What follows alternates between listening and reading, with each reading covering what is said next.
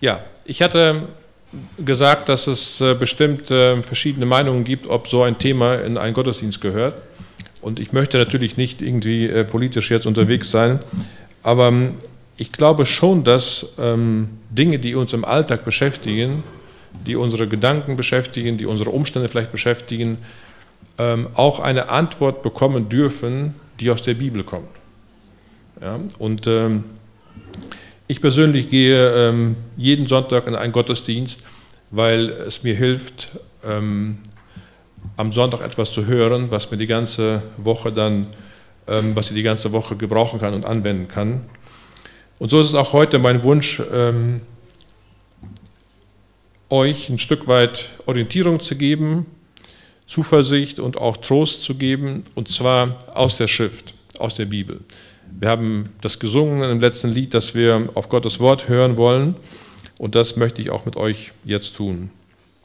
Ich möchte drei Bibelstellen lesen und äh, möchte dann ähm, über, eine, ja, über eine These, über eine Aussage sprechen, die ich so formuliert habe. Wir leben in einer gefallenen Welt, aber unter Gottes Kontrolle. Also wir leben in einer gefallenen Welt, aber diese ist immer noch unter Gottes Kontrolle. Und als erste Bibelstelle möchte ich ähm, aus Matthäus 24 lesen, Vers 6. Matthäus 24, 6. Ihr werdet aber von Kriegen und Kriegsgeschreien hören. Seht zu, erschreckt nicht, denn es muss geschehen. Aber es ist noch nicht das Ende. Also hier haben wir gelesen, dass äh, Matthäus schreibt, ihr werdet das hören, dass es Krieg gibt. Und es muss so sein. Ich habe neulich gelesen, dass aktuell auf der ganzen Welt 25 Kriege herrschen. Also Krieg ist nicht nur seit fünf Wochen ein Thema, sondern das gab es auch schon früher. Aber dieser Krieg ist viel näher an uns. Dann möchte ich noch eine Stelle lesen aus Johannes 14, 27. Evangelium nach Johannes 14, 27. Dort sagt Jesus, den Frieden lasse ich euch, meinen Frieden gebe ich euch. Nicht gebe ich euch, wie die Welt gibt, euer Herz erschrecke nicht und fürchte sich nicht. Also Jesus sagt hier, dass er uns seinen Frieden gibt. Also Jesus ist Gott und somit gibt er uns einen Frieden, der eine andere Qualität hat. Also kein menschlicher Frieden. Und er vergleicht auch diesen Frieden, diesen göttlichen Frieden mit dem Frieden, den die Welt gibt. Und er sagt, ich gebe euch diesen Frieden, damit ihr euch nicht fürchtet. Und das ist auch eine ganz wesentliche Botschaft. Ähm, wir wollen über diese Dinge nachdenken und wollen versuchen, Zuversicht und Hoffnung zu finden, weil wir diese bei Gott suchen. Und eine letzte Bibelstelle noch aus Johannes 16, 33. Johannes 16, 33. Dieses habe ich euch geredet, damit ihr in mir Frieden habt. In der Welt habt ihr Angst. Aber seid getrost, ich habe die Welt überwunden. Also Jesus geht davon aus, dass wir in der Welt Angst haben. Also er rechnet damit, dass wir nicht entspannt und sicher in der Welt sein werden, sondern dass wir Angst haben werden. Und er sagt uns, dass er diese Angst, dieses, was wir um uns herum sehen und erleben, dass er das überwunden hat, dass er das besiegt hat. Und das gibt auch eine ganz äh, wertvolle, besondere Perspektive. Ähm, all das Schreckliche, was hier auf der Erde passiert ist, in der Vergangenheit ähm, oder auch aktuell oder in der Zukunft passieren wird, ist nicht stärker als das, was Gott zulässt. Ich möchte vorab auch sagen, dass ich ähm, ähm, ja, über dieses Thema vorsichtig reden will, weil ähm, wir mit euch sind heute Morgen in sehr äh, angenehmen Umständen. Wir sind äh, relativ sicher und es geht uns gut. Wir haben auch in den nächsten Tagen vermutlich nichts Schlimmes zu befürchten. Und somit sind wir auch nicht konkret, nicht praktisch betroffen. Und als solche kann man immer relativ leicht und einfach über Dinge reden. Ähm, ich weiß nicht, ähm, ob ihr euch noch erinnern könnt, wir hatten in den letzten zwei Jahren eine Pandemie hier und äh, die hat uns alle betroffen und äh, das war dann alles näher, wenn man konkret selbst in Gefahr war. Hier bei diesem Thema ist es nicht so. Deswegen hoffe ich, dass es gelingt, das angemessen zu besprechen. Ich habe vorhin gesagt, wir leben in einer gefallenen Welt, aber unter Gottes Kontrolle. Dieser Begriff gefallene Welt, der ist mir öfters begegnet in den letzten Jahren, in Predigten, in Vorträgen, ähm, in Gesprächen. Und ähm, der ist mir aufgefallen, weil gefallene Welt bedeutet eine Welt, die in Sünde ist. Eine Welt, die sich von Gott losgelöst hat und man kann auch sagen, eine Gesellschaft oder ein Kontinent oder ja auch die ganze Welt ist gefallen. Das heißt, als der Mensch gesündigt hat, hat er sich entschieden, sein Leben selbst in die Hand zu nehmen. Und das findet seit vielen Jahrtausenden statt. Und das erleben wir mal mehr, mal weniger. Aber Fakt ist, dass diese Welt, sie ist gefallen, sie ist, sie ist gestolpert, sie hat sich losgelöst. Und vielleicht kann man das vergleichen mit einem jungen Menschen, der, keine Ahnung, mit 15, 16, 17 Jahren ähm, seine Familie verlässt und äh, auf eigene Faust ähm, loszieht und versucht, sein Leben zu meistern und gnadenlos scheitert. Letztendlich auf der Straße landet, mittellos, ähm, voller Probleme, vielleicht mit Krankheit, ohne Perspektive und so weit runterkommt, auch gesellschaftlich, ähm, dass er als gefallener Mensch bezeichnet werden kann. So etwas Ähnliches ist mit der ganzen Menschheit passiert, indem dass sie sich von Gott losgelöst hat. Und das ist merkwürdig, weil das hört sich so schlimm an und so negativ. Und wenn man um sich herum schaut, merkt man, ähm, das sieht aber gar nicht so aus.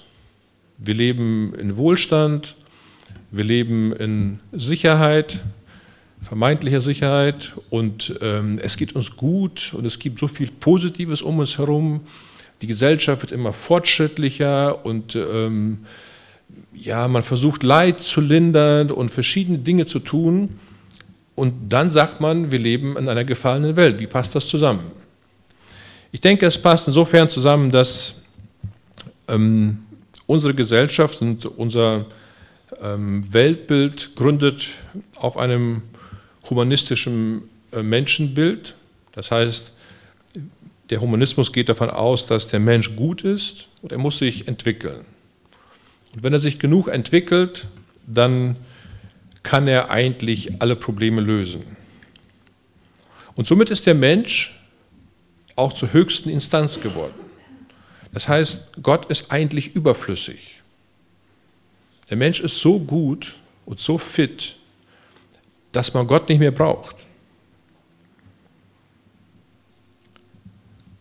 In der Bibel sehen wir eine andere Beschreibung des Menschen. Zwar dort heißt es, alle haben gesündigt und alle oder keiner erreicht das Niveau, welches Gott sich für den Menschen eigentlich gewünscht oder vorgestellt hat. Und somit macht der Mensch sein eigenes Ding ohne Gott. Und das ist die Wurzel des eigentlichen Problems. Das ist eigentlich das Problem, dass der Mensch versucht, das Beste daraus zu machen, aber ohne Gott. Und wenn wir jetzt feststellen, dass wir äh, mitten in Europa einen Krieg haben, dann ist das, ist das schrecklich. Dann ist das unglaublich. Und es ist unvorstellbar. Und die meisten Menschen, mit denen ich gesprochen habe in den letzten Wochen, haben gesagt, ähm, haben wir nie gedacht. Aber es ist eigentlich eine ganz logische Konsequenz. Weil wenn der Mensch als Sünder von Gott losgelöst sein eigenes Ding macht, so wie er es für richtig hält, dann muss man einkalkulieren, es kann so weit gehen. Es kann so weit gehen, weil der Mensch nicht gut ist. Und wenn viele Menschen um uns herum denken und sagen, der Mensch ist gut, dann muss das doch nicht stimmen. Weil die Frage ist, glauben wir das dem, was die Menschen um uns herum sagen, oder glauben wir dem, was die Bibel sagt? Und somit stelle ich fest, dass das, was wir leider erleben, mit diesen schrecklichen Folgen, mit diesem schrecklichen Schmerz, ähm, sollte uns nicht überraschen. Wir haben in den letzten Jahrzehnten das Glück und die Gnade gehabt, dass es nicht sowas gab in unserer Umgebung, in unserer Nähe, aber der Mensch ist dazu fähig. Und deswegen nochmal die Frage auch an uns, worauf bauen wir? Was ist unsere Grundlage? Ist es wirklich die Schrift und das, was Gott sagt? Oder ist es vielleicht der Humanismus, vielleicht andere Ideologien, mit denen wir uns behelfen, mit denen wir versuchen, das Leben zu meistern? Und ich möchte auch ganz vorsichtig nochmal einen Satz zum Thema Demokratie sagen. Demokratie ist ein hohes Gut und wir profitieren alle davon und es hat viele, viele Vorteile. Und dabei will ich es auch belassen. Ich will nur daran erinnern, dass auch die Demokratie auf dem Humanismus gründet. Letztendlich das, was oft und von vielen als die Lösung schlechthin angesehen wird, auch auf der ganzen Welt, gründet auf diesem Menschenbild, dass der Mensch gut ist und da möchte ich einfach euch anregen und euch bitten, darüber nachzudenken, stimmt das? Reicht das, dass eine, ein, ein, eine, ein Entwurf für eine Gesellschaft, für eine Kultur, der auf einem nicht biblischen Menschenbild gründet, ob der ausreichend ist? Und nur weil ganz viele Leute, sprich Demokratien, das sagen, wird es noch nicht richtiger. Ja, wenn ganz viele Leute was Falsches sagen, wird es dadurch nicht richtiger, dass das noch mehr Leute sagen. Ja. Entscheidend ist, meiner Meinung nach, auf welcher Grundlage stehen Menschen, die Demokratie machen. Wenn sie auf einer biblischen Grundlage stehen, wenn sie ein biblisches Menschenbild haben,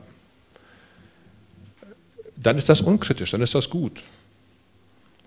Aber wenn sie nicht auf biblischer Grundlage stehen, dann ist das schwierig. Und vielleicht auch hier zur Erinnerung, die, ähm, die Gründungsväter der Vereinigten Staaten und anderer Demokratien waren äh, zum größten Teil bekennende Christen, die auf biblischer Grundlage diese Gesellschaftsform ähm, ja, gestartet haben oder ins Leben gerufen haben. Deswegen wage ich die These, dass nur Demokratie zu wenig ist, weil sie braucht eine biblische Grundlage. Und die biblische Grundlage ist, glaube ich, das Wichtigste von allem. Und das, was wir in unserer Gesellschaft in den letzten Jahrzehnten erlebt haben, ist nicht nur, dass äh, man die biblische Grundlage vermisst hat, bei Entscheidungen ähm, in der Politik, ähm, dort wo Gesetze gemacht wurden, dort wo ähm, die Gesellschaft sich Normen gegeben hat.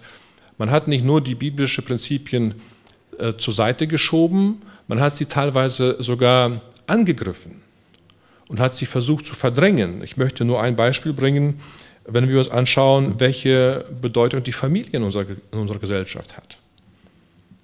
Wie sie regelrecht demontiert wird und für wertlos erachtet wird und wie andere Formen des Zusammenlebens viel attraktiver und viel populärer sind und viel interessanter scheinbar sind. Daran können wir sehen, dass die biblischen Grundlagen oft fehlen. Also entscheidend ist, leben wir als Gesellschaft, sind unsere Vorstellungen entsprechend Gottes Prinzipien oder nicht. Und als Christen sollten wir auch hier genau hingucken und vorsichtig sein und nicht mitlaufen und einfach das wiederholen, was die Mehrheit wiederholt, sondern uns fragen, was sagt die Bibel? Also die Aussage, die ich gemacht habe, war, wir leben in einer gefallenen Welt. Und ich möchte das, was wir in den letzten Wochen erleben, einfach einordnen in diesen Kontext. Dass wir wissen, wir leben in einer Zeit, in einer Gesellschaft, in einer Umgebung, in einer Welt, die sich grundsätzlich von Gott losgelöst hat.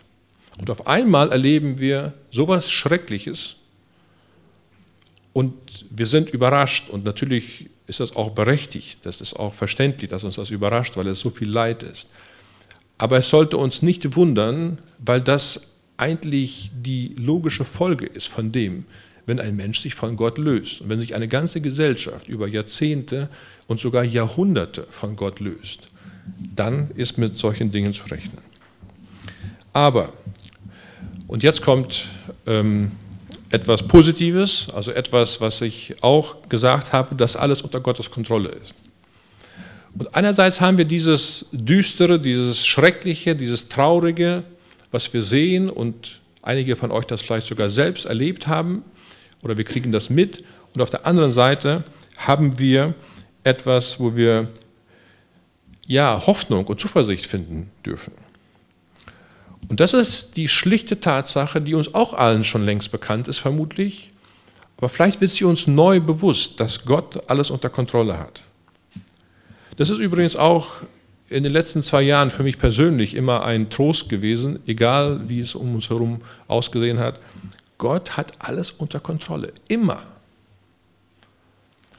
Und das ist keine primitive Einbildung, das ist keine kein primitiver Trick, sich irgendwie zu beruhigen oder sich was einzureden. Das ist eine, eine, eine Tatsache, ein Bewusstsein, was auf biblischen Aussagen gründet. Und nochmal, wenn viele Menschen um uns herum dieses Buch für nicht hilfreich halten, heißt es noch nicht, dass das so ist. Ja? Es wird nicht unbrauchbarer, weil es viele nicht brauchen. Und wir können diesem Wort vertrauen, weil es Gottes Wort ist.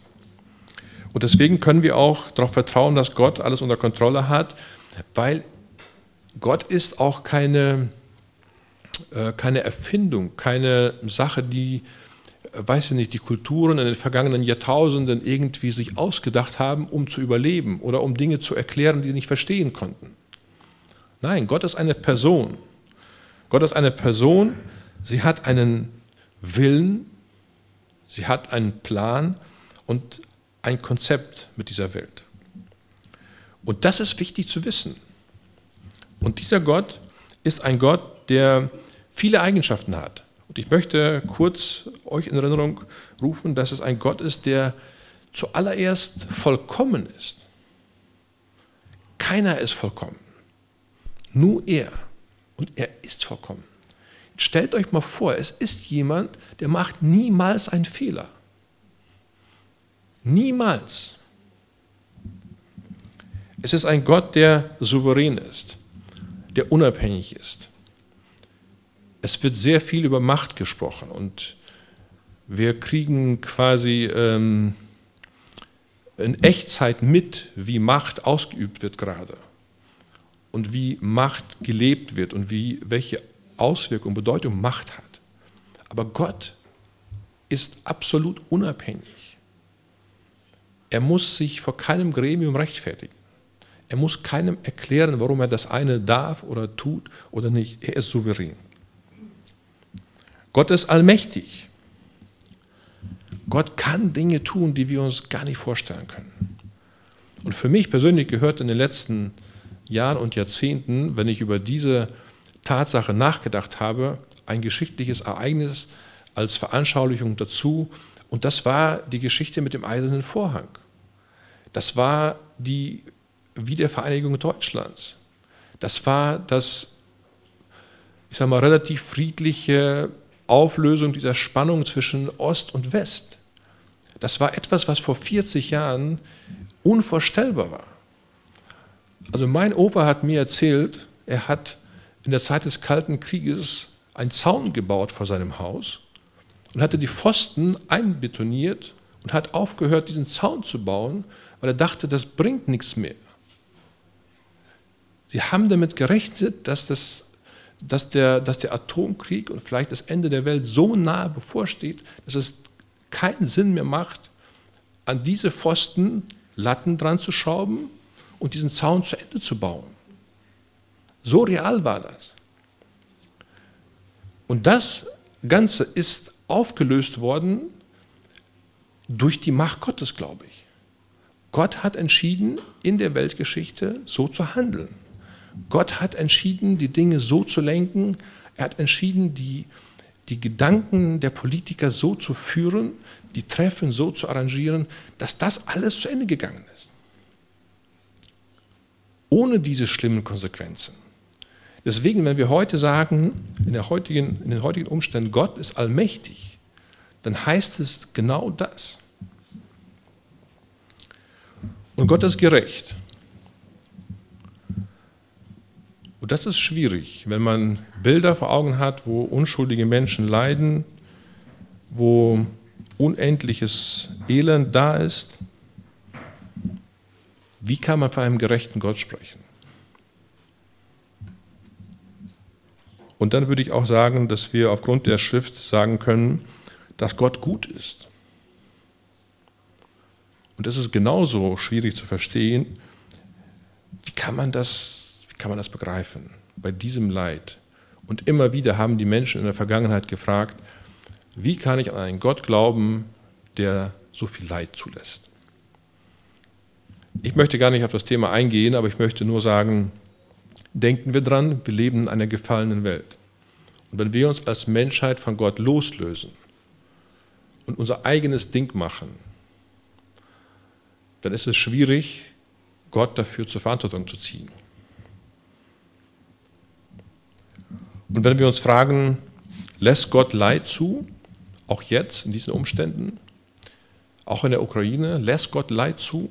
Ja, er lässt viel Leid zu. Er lässt schreckliches Leid zu. Er lässt unvorstellbares Leid zu. Müssen unschuldige Menschen leiden? Kinder, Alte, Schwache, müssen die leiden? Ja, sie müssen leiden.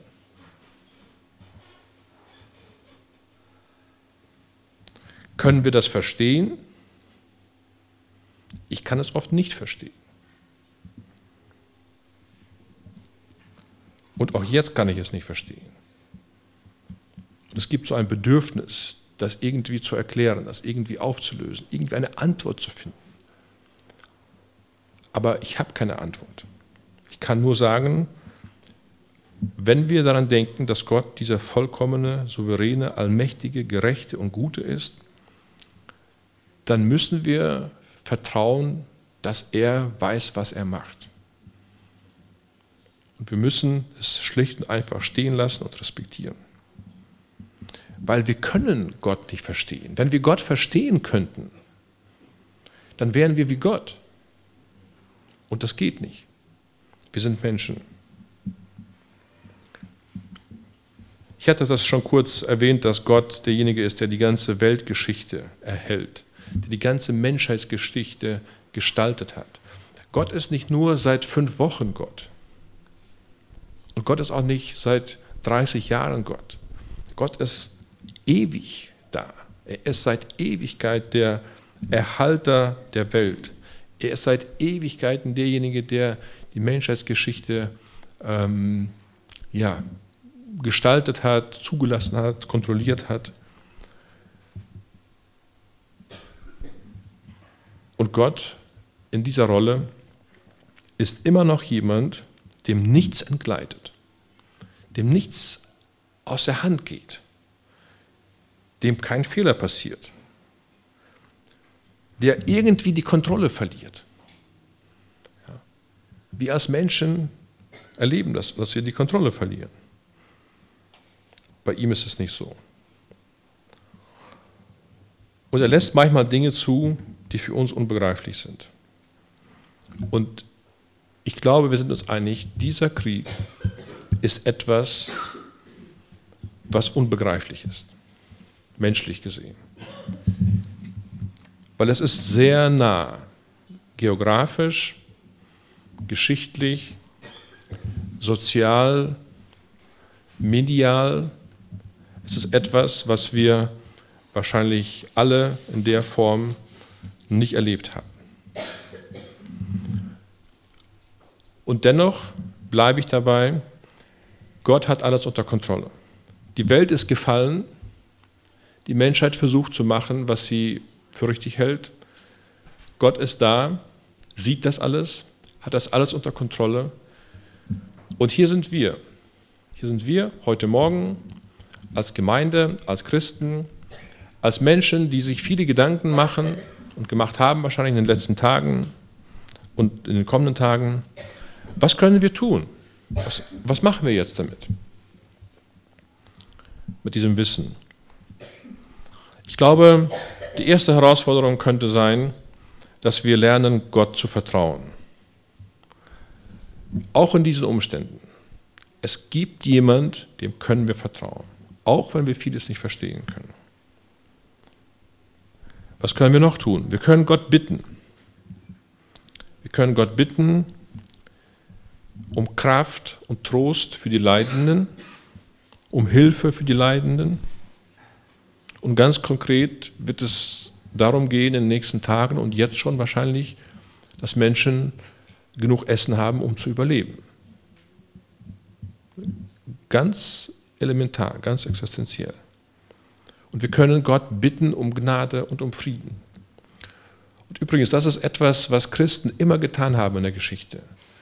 Wenn sie in Leid waren, wenn sie in unausweglichen Situationen waren, wenn Krieg herrschte. Sie haben gebetet und sie haben Gott um Frieden gebeten. Und ich glaube, das ist etwas, was wir jeden Tag tun können. Einfach Gott bitten, dass er Frieden schenkt. Wir können anderen Menschen helfen. Ich denke, das tun wir auch, das tut ihr, in welcher Form auch immer. Aber das ist etwas, was wir tun können. Unser Wissen, was wir jetzt besprochen haben, soll nicht im Kopf bleiben, soll nicht theoretisch bleiben, sondern wir können etwas umsetzen, wir können handeln, wir können etwas tun. Und wir sollten auch ganz bewusst für die Verantwortungsträger beten, für Politiker, für Menschen, die Entscheidungen treffen. Und ich glaube, ähnlich wie auch die Pandemie, ähm, ist auch diese Krise eine Möglichkeit zu wachsen. Auch für uns.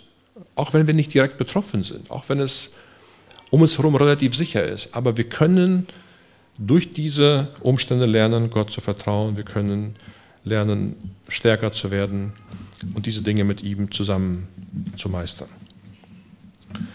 Ich möchte zum Abschluss kommen und doch mal ganz kurz zusammenfassen und sagen, ja, diese Tatsache, dass wir in einer gefallenen Welt leben, die spüren wir, die erleben wir so intensiv wie wahrscheinlich viele Jahre nicht.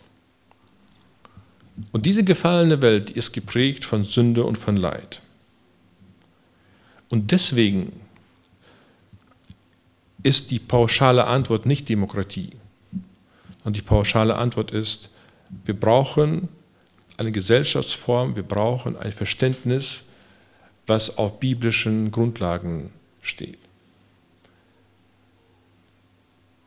Wir müssen zurück zu Gott. Und ohne Gott, so gut wie die Demokratie sein kann, wird es nicht ausreichen. Und dieser Gott, der ist gut und vollkommen. Er macht einfach keine Fehler. Er kann keine Fehler machen, weil er heilig ist und vollkommen ist.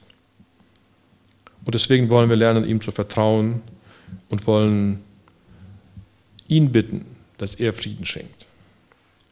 Dass er die Dinge tut, die wir als Menschen niemals tun können. Und so wie Paulus in im Philipperbrief schreibt, wollen auch wir miteinander uns das bewusst machen, dass der Friede Gottes, welcher höher ist als alle Vernunft, Bewahrer eure und unsere Herzen und Sinne in Christus Jesus. Amen.